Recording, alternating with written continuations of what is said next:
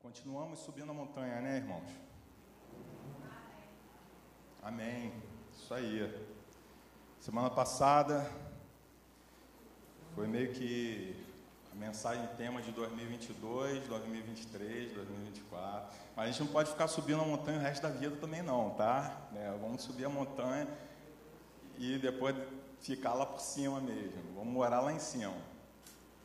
E hoje a gente fala, um, tem um, um tema para essa mensagem, chama O Melhor Lugar do Mundo. E eu vou falar para vocês, isso é um, uma. Não precisa ficar imaginando figurativamente qual o melhor lugar, se é dentro de você. Eu estou falando de um lugar literal. E quantas pessoas já não sonharam em viver em outros lugares? Eu não sei qual a vivência de vocês, eu já, já consegui viajar por alguns países, poucos, mas consegui de primeiro mundo. É, consegui, hoje em dia todo mundo tem acesso a informações e a gente vai à internet e a gente sabe notícias, são coisas que às vezes são trazidas até através da televisão, né? Lugares maravilhosos. Eu posso lembrar da, de Paris, poxa, que lugar lindíssimo, que quantas atrações, quanta beleza urbana. Aí a gente vai para um outro lugar, é, é, a Patagônia, lindíssima, quanta beleza natural, e você fica assim só sonhando com esses lugares. A irmã está fazendo assim, que já, já experimentou de alguns lugares e provavelmente ela já sonhou em viver em outro lugar. E aqui no Brasil mesmo, a gente tem outros lugares que a gente sabe que são mais desenvolvidos do que onde a gente vive.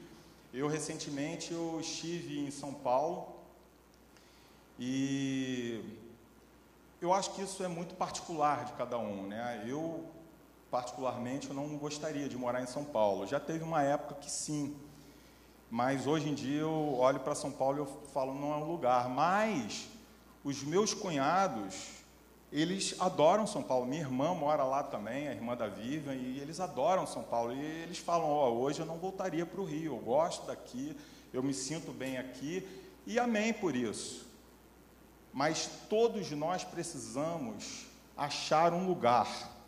E continua a pergunta: qual é o melhor lugar do mundo? No primeiro século existia um lugar, que era um lugar dos sonhos era uma cidade muito desenvolvida, uma cidade economicamente e comercialmente de primeiro mundo. Todas as coisas lá eram maravilhosas. E muitas pessoas, consequentemente, deveriam querer viver lá, porque lá tinha emprego, porque lá tinha uma situação urbana muito boa, lá tinha tudo que o desenvolvimento pode oferecer.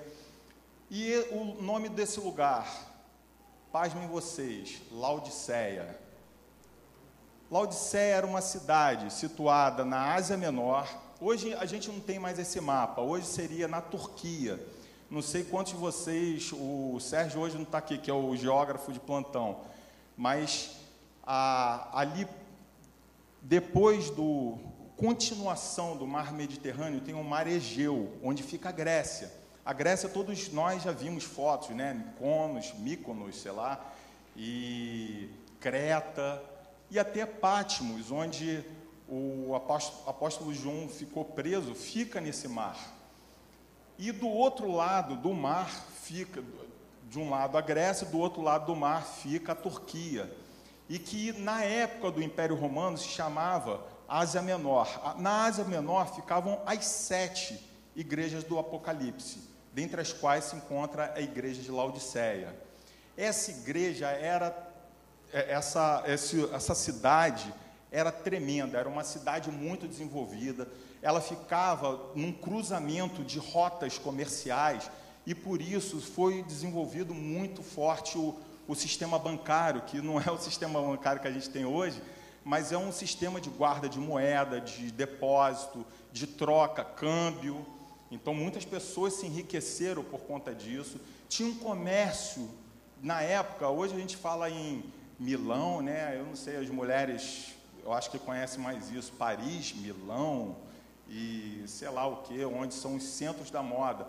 E Laodicea era centro da moda, tinha um comércio de lã negra naquele lugar, uma, uma lã assim mais trabalhada, uma roupa da moda, e eles comercializavam muito isso lá. E ainda tinham um, era um polo de desenvolvimento medicinal, de produto medicinal. Então aquela cidade era maravilhosa. As pessoas que ali viviam só tinham um problema: a água de lá não era da melhor qualidade. Mas a tecnologia resolve tudo, né? Então construíram aquedutos vindo de Hierápolis, que era uma cidade vizinha, vindo de Colosso, que também era outra cidade vizinha, e eles se, se abasteciam daquela água. Água saloba, mas eles davam um jeito deles lá e vida que segue. Amém? Mas o que, que tem de ruim ali? Será que tem alguma coisa de ruim? Sempre que a gente vai para um lugar, e eu acho que a gente deveria fazer esse exercício sempre, é, eu quero viver em tal lugar, esse é o meu sonho. Eu estou achando que aquele lugar, morar em Nova York, seria um lugar dos sonhos para viver. É, eu acho que ir para o interior do Rio de Janeiro seria o lugar dos sonhos, mais paz, né? menos violência, talvez. E a primeira coisa que eu acho que a primeira pessoa que a gente eu acho que tem que perguntar é Jesus, né? Jesus, tem alguma coisa de ruim ali? Tem alguma coisa de ruim aqui? Porque a gente está falando do melhor lugar do mundo e eu acho que a gente tem que incluir também o lugar onde a gente vive, não só aqueles lugares que a gente sonha. E vamos ver o que, que Jesus diz. Eu convido vocês a abrirem as suas Bíblias em Apocalipse 3. Vamos ler a partir do versículo 14.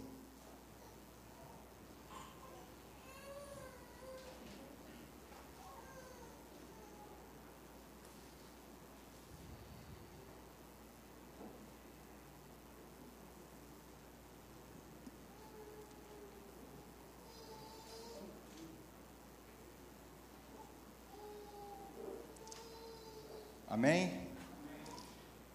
Ao anjo da igreja de Laodiceia escreve: Assim declara o Amém, a testemunha fiel e verdadeira, soberano da criação de Deus. Conheço as tuas obras, sei que não és frio nem quente. Antes fosse frio ou quente. E por esse motivo, porque és morno, não és frio nem quente, estou a ponto de vomitar-te da minha boca. E ainda dizes: Estou rico, conquistei muitas riquezas e não preciso de mais nada. Contudo, não reconhece que és miserável, digno de compaixão, pobre, cego e que está nu. Vamos repetir essa, essa parte, vamos ler de novo.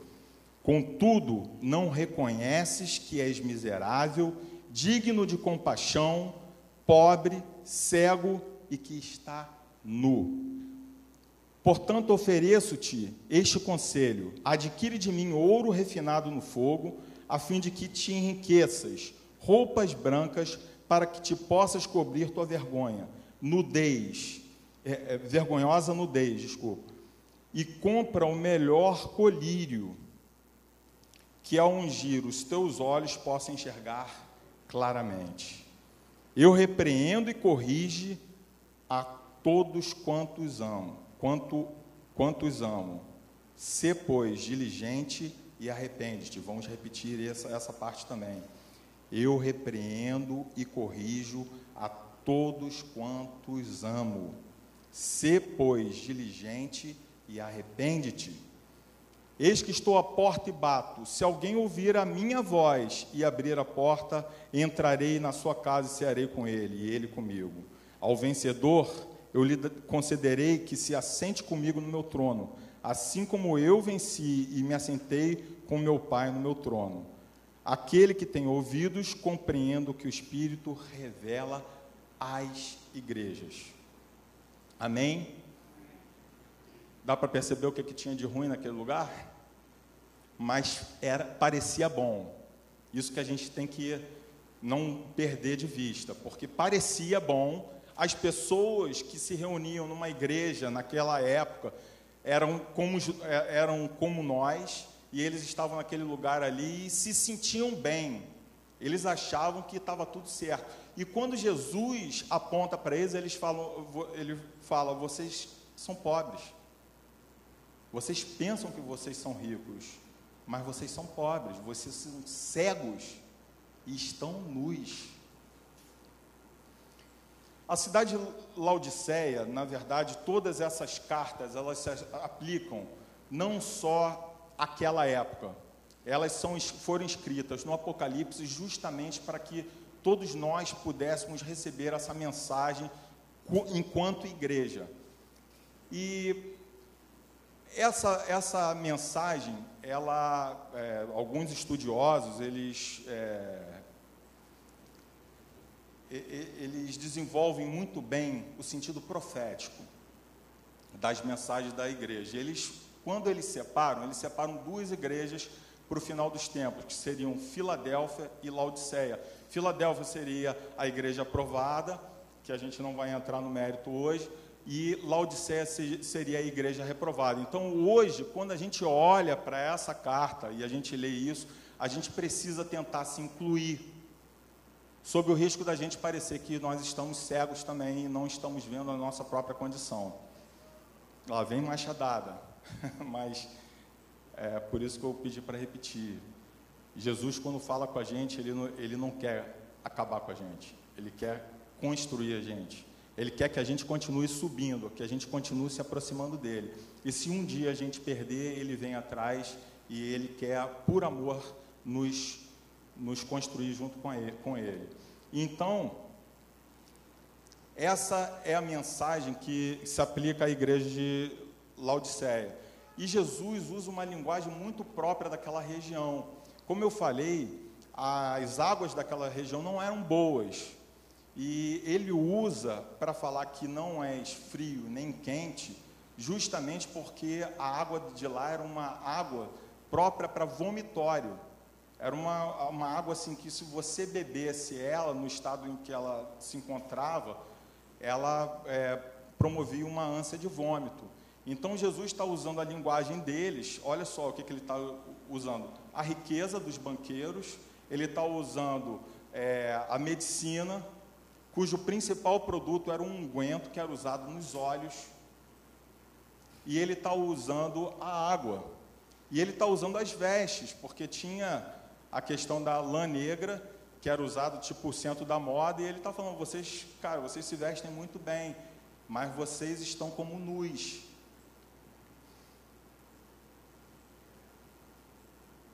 E aí eu pergunto para vocês conheço as tuas obras.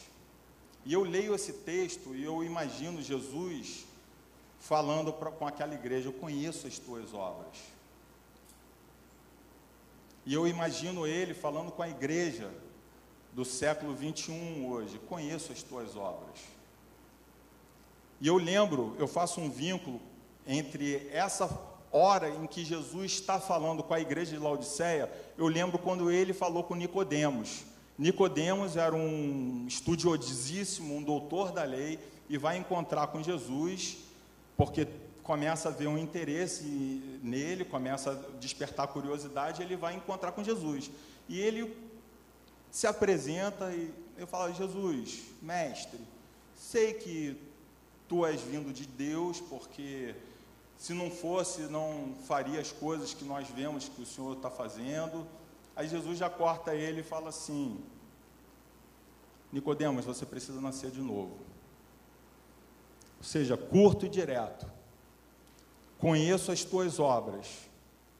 Sei que não és frio nem quente. E porque és morno, estou a ponto de vomitar-te da tua boca, da minha boca.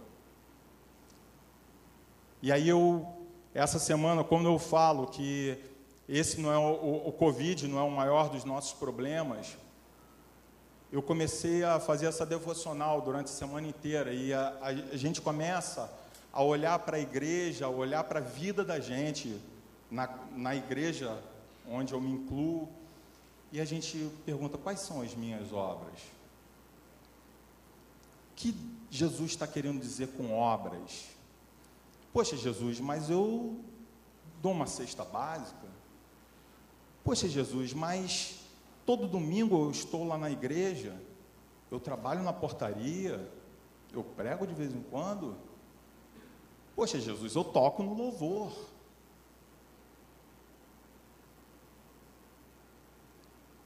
E eu começo a, a olhar para as outras cartas e eu vejo que a igreja do, do final dos tempos é a pior de todas. A igreja não aprovada.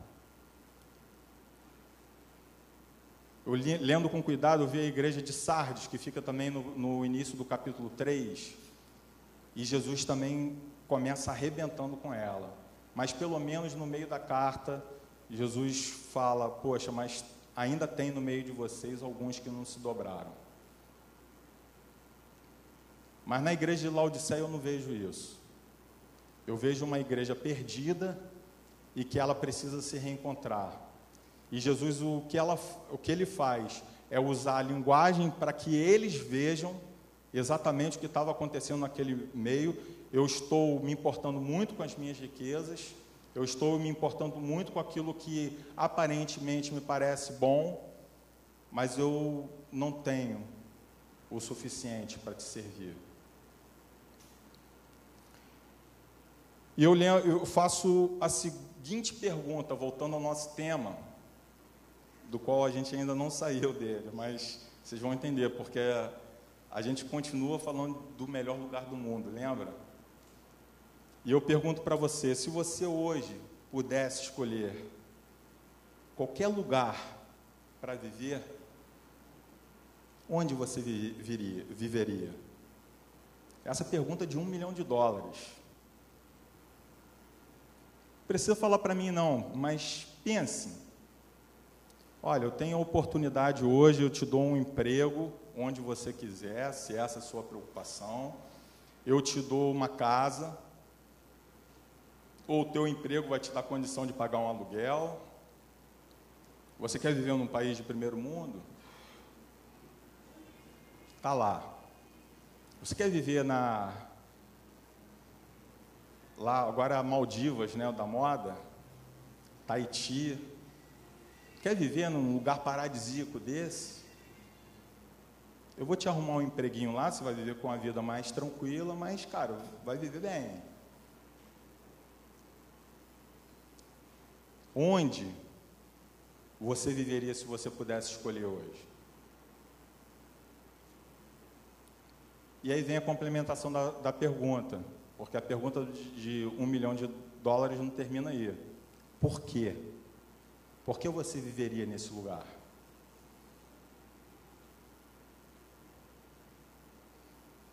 E eu garanto para vocês que a nossa resposta ela se vincularia a coisas que existem de vazio dentro de nós. Eu viveria lá porque lá tem menos violência, eu viveria lá porque lá o país é mais desenvolvido, as coisas funcionam, a organização urbana é melhor, lá tem uma condição econômica que pode me dar mais dinheiro. E eu, ah, mas eu me preocupo não é comigo, não, eu me preocupo com meus filhos. Mas mesmo que seus filhos fossem para um país desse e eles se afastassem de Deus, você estava preocupado com seus filhos? Alguém te disse que lá é melhor espiritualmente para eles? Ou seria um lugar só para preencher os vazios que hoje você pensa neles? Porque a nossa vida varia de tempos em tempos, né? Como eu disse, eu, já teve uma época que eu fui a São Paulo e eu falei, poxa, esse lugar é muito bom muito legal. Aqui tem tudo, os restaurantes são os melhores. Aqui o consumo é o melhor que existe. Aqui a praticidade é tudo. Aqui até as pessoas são mais educadas do que no Rio de Janeiro. Mas a gente, muitas vezes, a gente está buscando migalhas diante do que Deus tem oferecido para a gente. E aí eu lembro de um caso, vocês vão lembrar também, porque eu acho que vocês vivem aqui há, há bastante tempo. Teve uma época que, é, recente, há poucos anos atrás, que a gente estava vivendo uma crise de segurança aqui no Rio de Janeiro. Vocês lembram disso? As pessoas assaltavam a gente na rua e, cara, eram sei lá, nessa rua aqui deveria ter dois assaltos por dia. A gente sai aqui em Piratininga toda hora, lugar, poxa, anda com carro, daqui a pouco um carro fecha na sua frente, você não sabe o que está acontecendo, sai aqueles caras com uma arma desse tamanho, te tiram do carro e você fica, o nosso irmão Rendel viveu um negócio desse ali em Caraí, e muitos outros, o pastor na Avenida Brasil.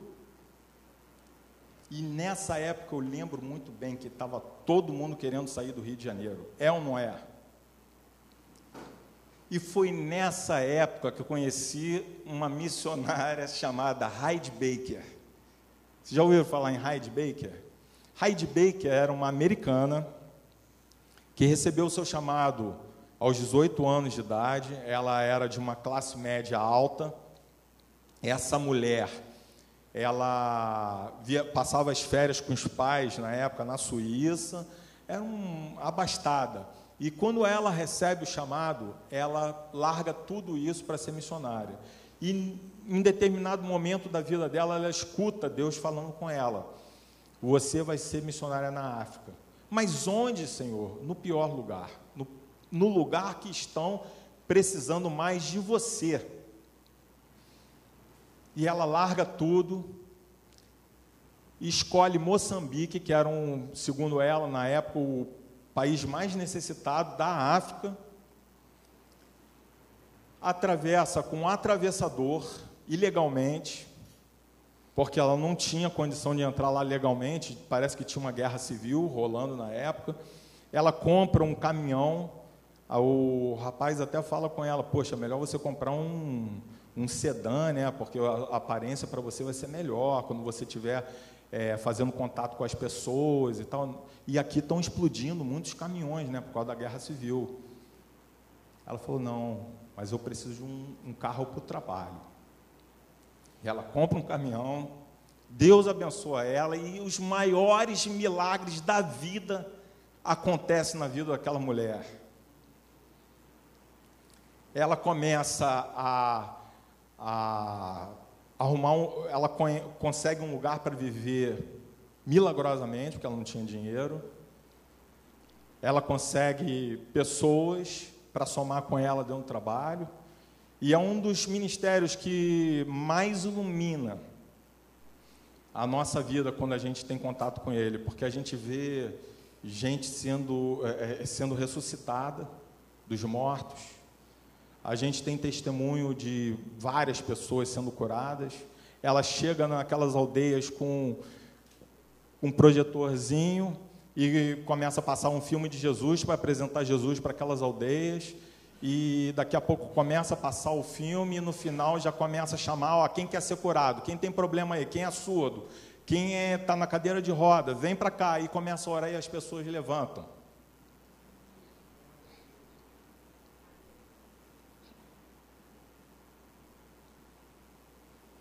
Para aquela mulher, qual era o melhor lugar? Os Estados Unidos, dentro do conforto dela, de classe média alta, doutora em não sei o que, mestrada, que ela tem, não que ela, porque ela poderia ter um emprego muito bom com esses títulos todos. Ou foi a África?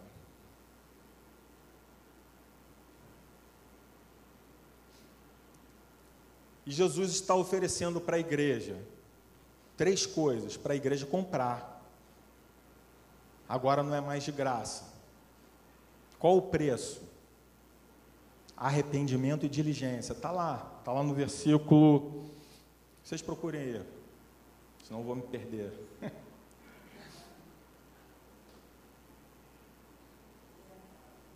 no versículo 19.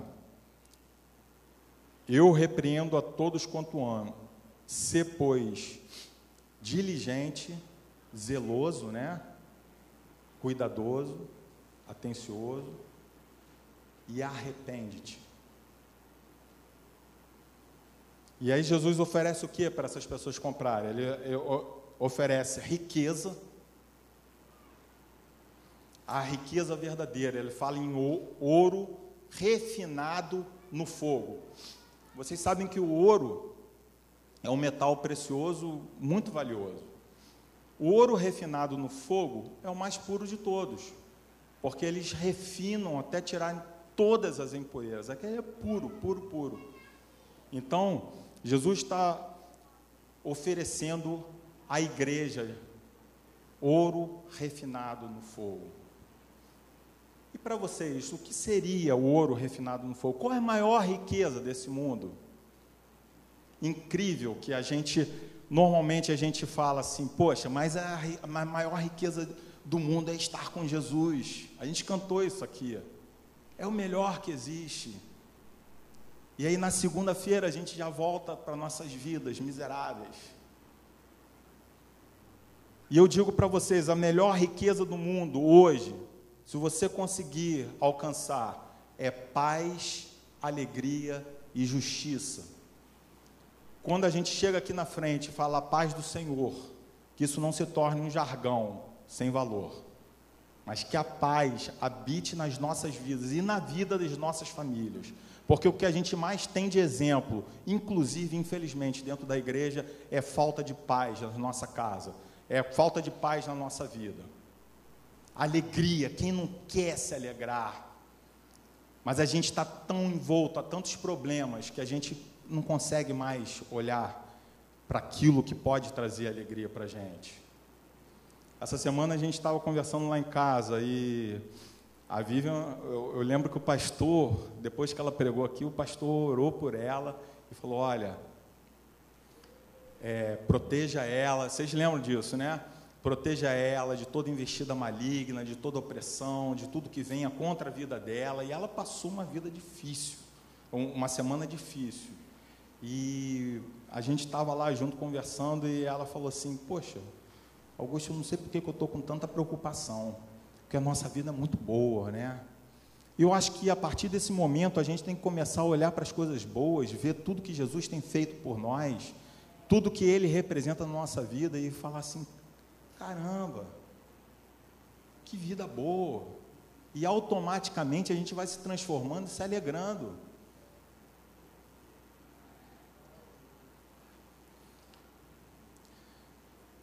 Ele fala também que ele oferece à igreja, pelo mesmo preço, uma vestimenta. Olha, eu vou te vestir de roupas brancas. Por quê? Porque você está nu. Vocês imaginem uma pessoa, e aí a gente lembra sempre de um exemplo assim: poxa, entra uma pessoa lindíssima, com um vestido, sei lá, de 5 mil reais. Aí você olha para aquela pessoa e você fala assim: Poxa, aquela pessoa deve ser muito rica. Com aquele vestido, as mulheres conhecem o preço de tudo, né? Homem não, homem eu acho que passa para eles, sei lá, 50 reais ou 5 mil reais, às vezes, tá? Faz diferença.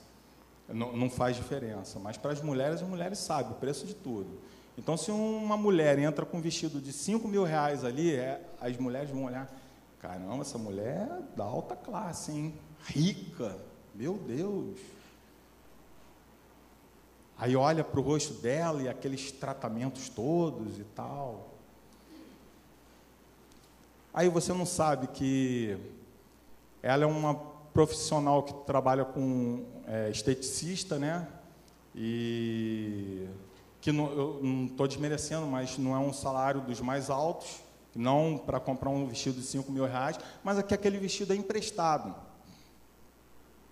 E aquilo desconstrói em você algo que você pensava dela. Você pensava o quê? Que ela era riquíssima, mas ela não é riquíssima.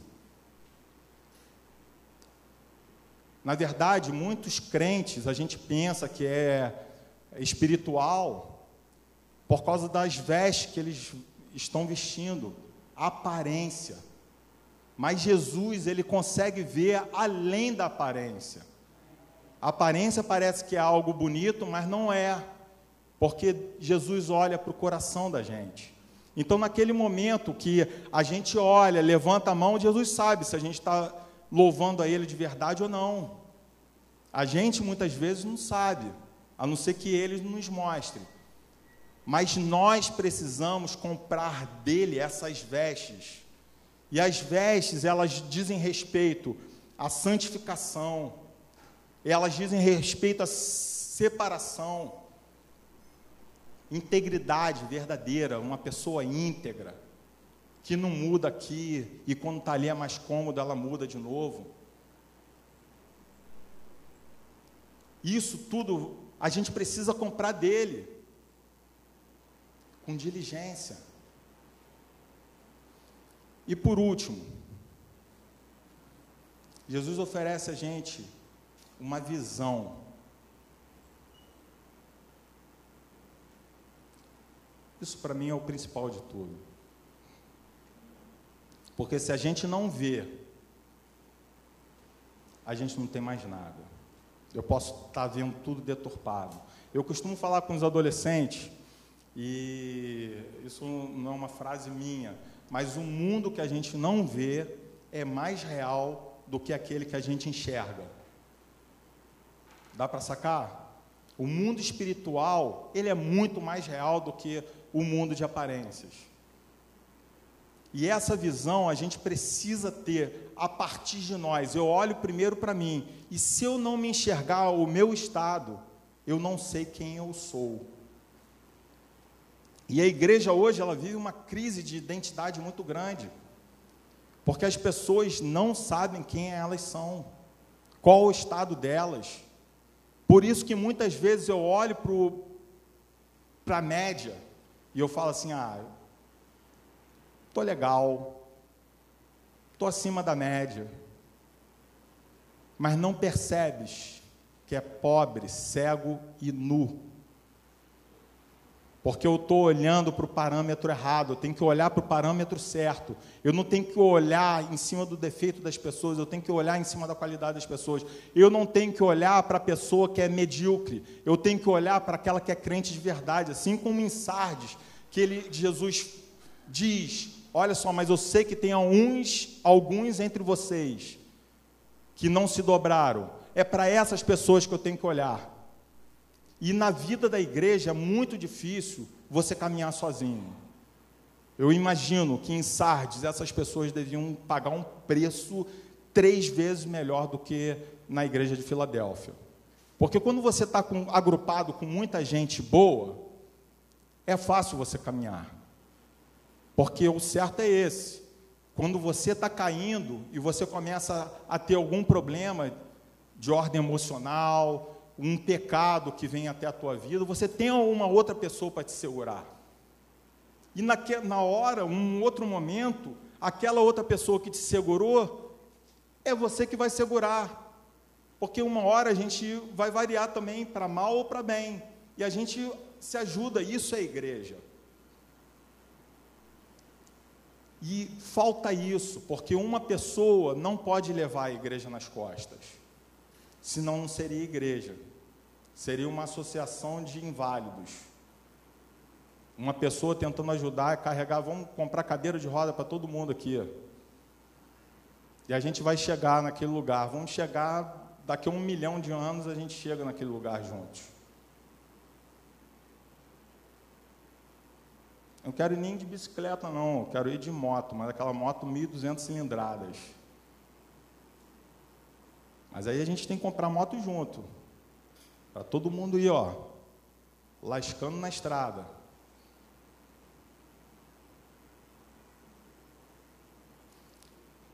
Essa visão de quem nós somos é que constrói a nossa visão do mundo. Eu só consigo enxergar o mundo de forma real se eu conseguir me enxergar de forma real.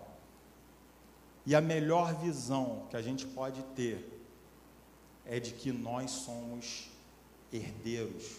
Nós somos os filhos do Deus Altíssimo e co-herdeiros com Ele pela graça. A autoridade está em nossas mãos. Se a gente não consegue reconhecer isso ainda, é porque nós não estamos no caminho da subida. Ah, mas eu não me sinto nesse estado, eu me sinto bem. Eu acho que eu estou legal, eu sou santo, eu, eu me reconheço com autoridade e tal. Então, vou fazer algumas perguntas, testes, para ver se, se a gente se reconhece mesmo nesse estado, você sente que tem paz, justiça e alegria na vida?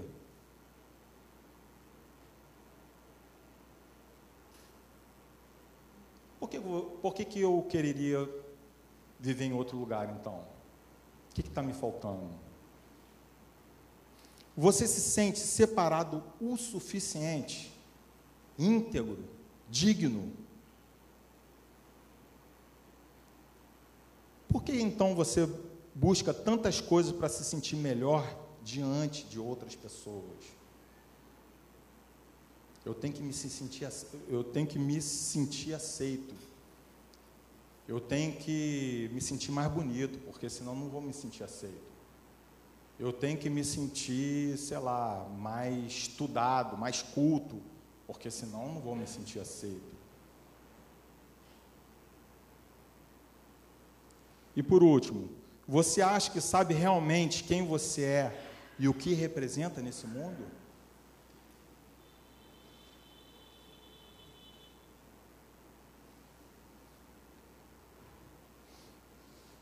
E agora uma interpretação minha. Jesus fala de riqueza, de vestimenta e de é, riqueza, vestimenta e visão. Perdão, que eu já estou pensando no que eu vou falar. Enfim, ele está oferecendo isso para a gente. Aí eu vou dar um conselho para vocês. E para mim esse conselho serve também, porque eu Peguei isso até de um vídeo motivacional que eu assisti recentemente e eu achei interessantíssimo. Desses três, qual o primeiro que tem que vir? Porque existe uma ordem. Não, a gente está buscando isso, todo mundo aqui está buscando isso, todo mundo quer. Se eu perguntar para vocês, vocês querem isso? Vocês querem ter a riqueza, a paz, a alegria? Vocês querem viver em justiça e serem assim completos em tudo? que é a maior riqueza? Todos nós queremos. Aí eu pergunto para um obeso: Você quer emagrecer 20 quilos?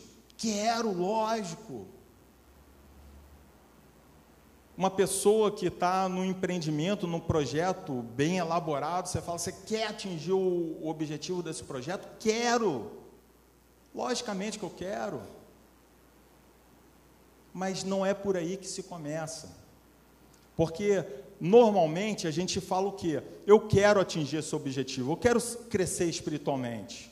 Eu quero ser aquele cara, tipo Hyde Baker, que chama as pessoas já com intrepidez, com fé, e fala assim: levanta dessa cadeira e anda e vê essa pessoa. Cara, não, não tem coisa melhor na vida você ver uma pessoa sendo curada pelo poder do Espírito Santo e você ser canal do Espírito Santo na vida dessa pessoa.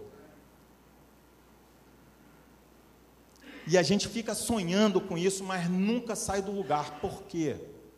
Porque a gente sabe que existe um caminho. Aí, poxa, qual é o caminho? Ah, o caminho é a gente vestir vestes mais lindas, né?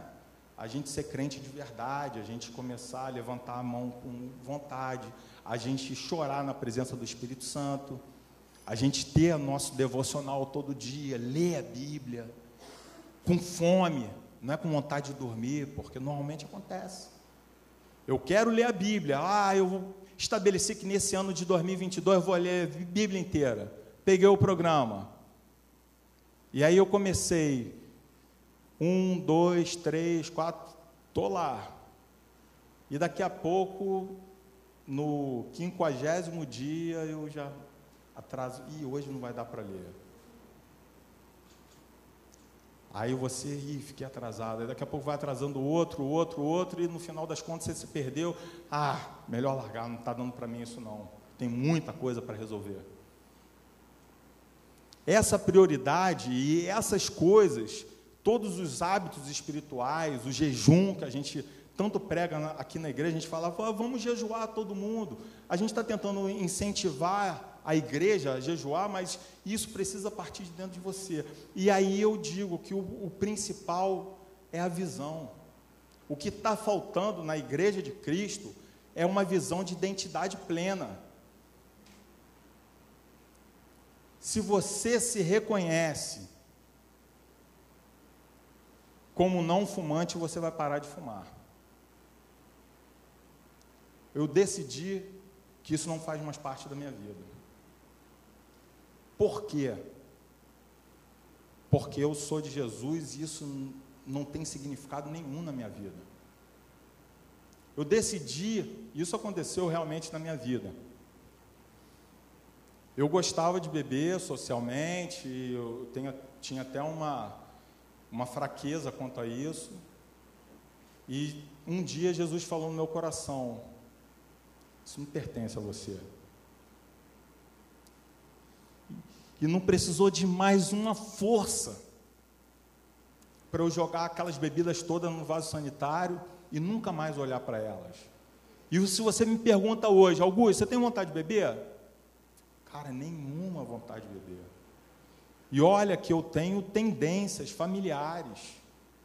Eu sei até explicar, depois eu posso até explicar para você com, com mais detalhe, mas eu tive dois tios alcoólatras. Um deles morreu porque bebeu, capotou com o carro, foi para o hospital, fugiu do hospital para beber, estava com hemorragia interna, morreu.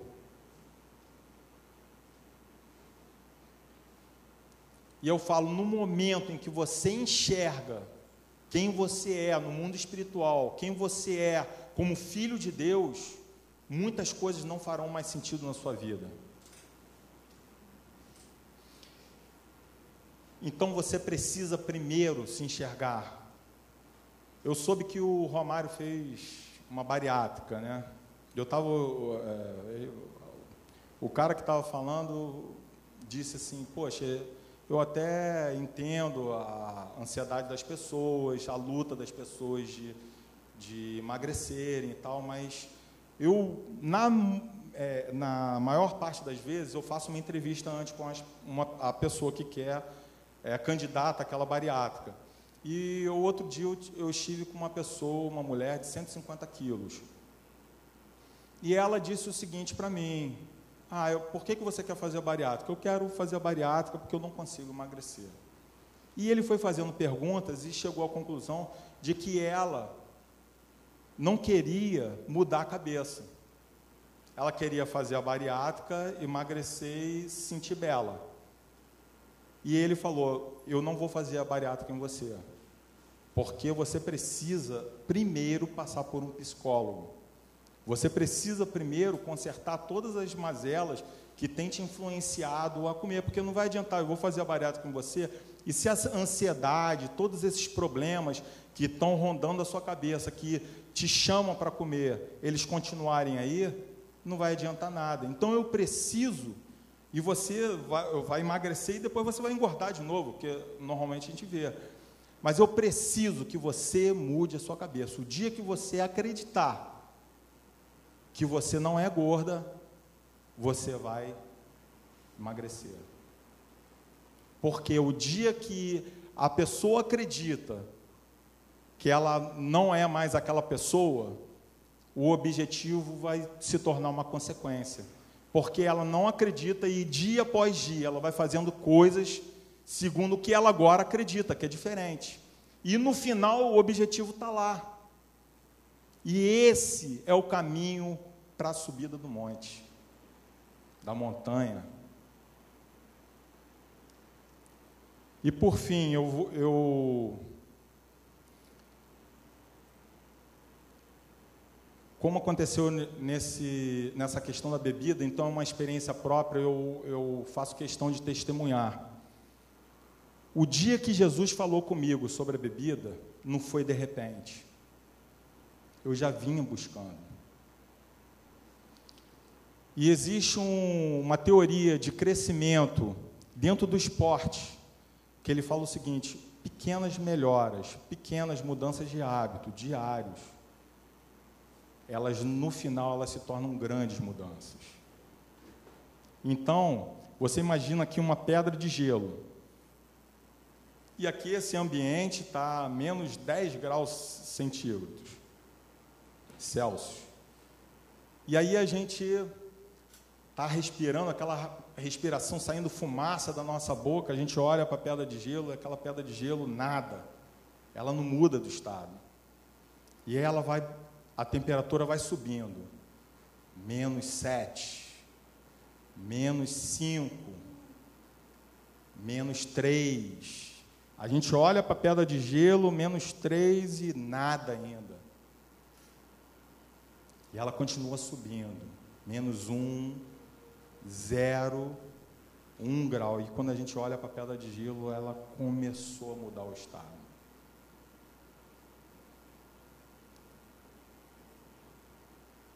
Essa gradação, ela precisa ocorrer até que a gente alcance o nosso objetivo.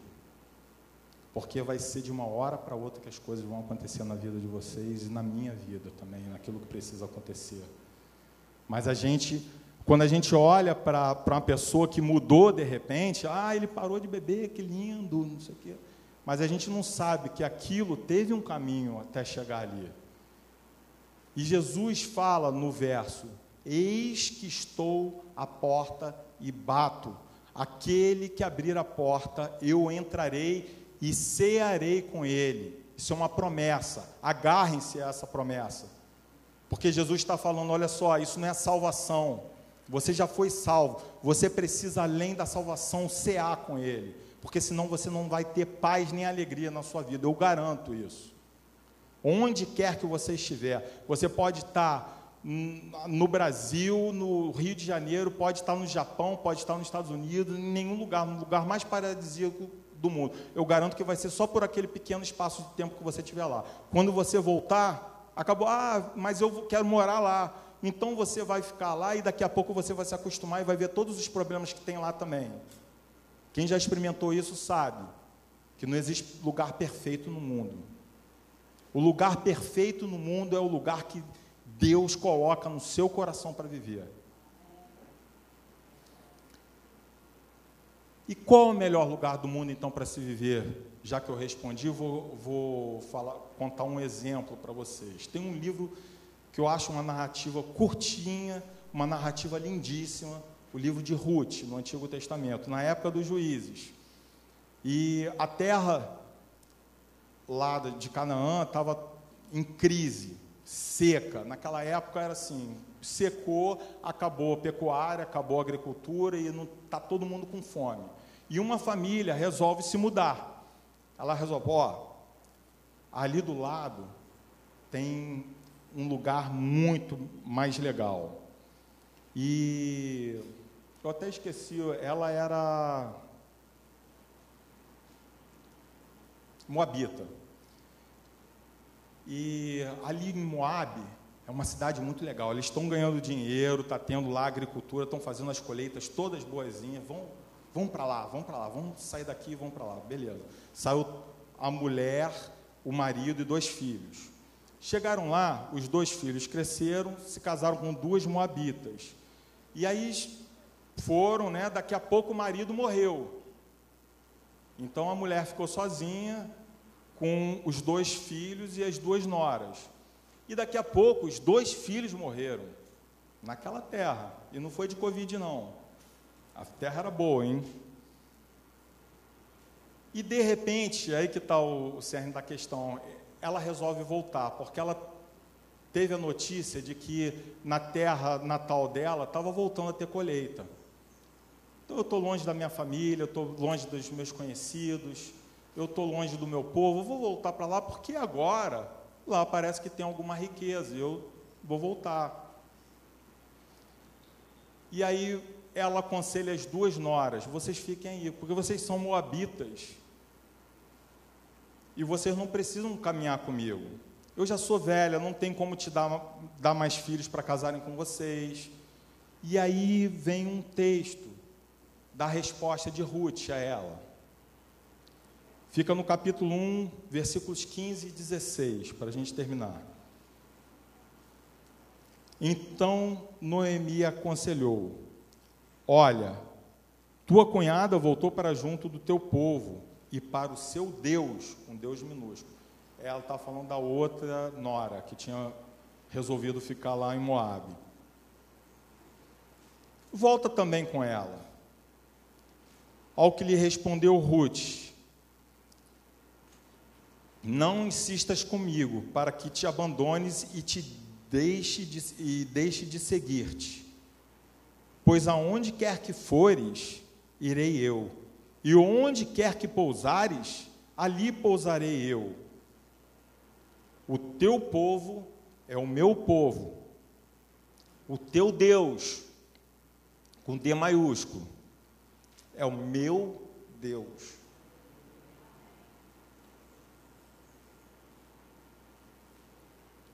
Que isso sirva como exemplo para a gente. Que a gente comece a olhar a vida da forma mais linda que ela oferece para a gente viver. Ah, Deus me deu uma mensagem no, no ano novo, como profecia para a igreja, que a gente deixe de olhar para os nossos problemas. Amém? Que a gente comece, a nossa visão comece a mudar. E ela se torne clara. E que a gente possa enxergar esse mundo da forma que Deus preparou para que a gente enxergasse. Não que o mundo enxerga, porque o mundo, a gente não pode esperar que ele vai enxergar igual a gente enxerga. Ele está cada vez mais turvo, está cada vez mais distante do plano de Deus para a humanidade. Mas Deus separou a igreja dele para não ser morna, para ser quente. Amém? Vamos orar? Pai, nós te agradecemos, Senhor, por esse momento contigo. Senhor, que a tua palavra ecoe nos nossos corações, não a deixe cair, Pai, não a deixe se perder, não a deixe, não deixe que, Senhor, tiremos qualquer valor que isso se apresenta para nós, Pai. O significado verdadeiro dessa palavra é que estamos no final dos tempos e a tua igreja está se tornando cada vez mais morna, cada vez mais se adequando aos valores desse mundo, cada vez mais cultuando as riquezas mais do que a ti, cultuando mais os prazeres mais do que a ti. Senhor, que em momento nenhum possamos olhar para isso e achar que isso é comum.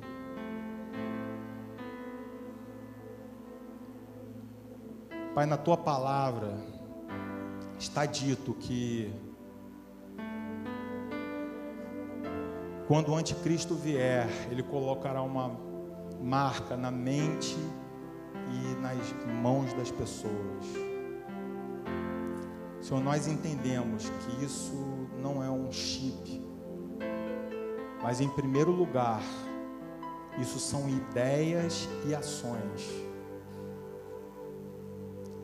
Senhor nos protege para que nós nunca, nunca nos dobremos, Senhor que as nossas vestes continuem cada vez mais alvas, Pai. Que o nosso ser cultue a Ti em profundidade, em espírito, Deus. E que alcancemos, Senhor, não na vida que, que virá um dia, que isso não seja um projeto do futuro, mas que esse seja um projeto do agora que nós alcancemos a verdadeira riqueza que o Senhor separou para a gente. Nós estamos, Senhor, como igreja, declaramos, declarando, nós estamos nos arrependendo. Nós estamos abrindo essa porta para que o Senhor entre e sei, não só conosco, mas com as nossas casas. Senhor, planta aqui homens dignos, homens fortes de verdade não musculosos, mas homens fortes espiritualmente. Senhor, que possamos caminhar como igreja juntos, Senhor. Soma dia a dia uma pessoa e mais uma, e mais uma, e mais uma, que no final tenhamos uma multidão de adoradores, Senhor. E pessoas que verdadeiramente ceiam contigo. E que possamos começar a caminhar essa caminhada não sozinhos, mas juntos, Pai.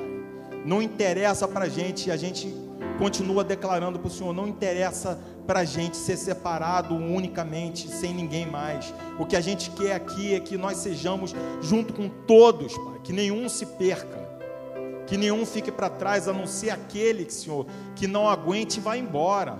Mas tem misericórdia dessas pessoas também, Pai.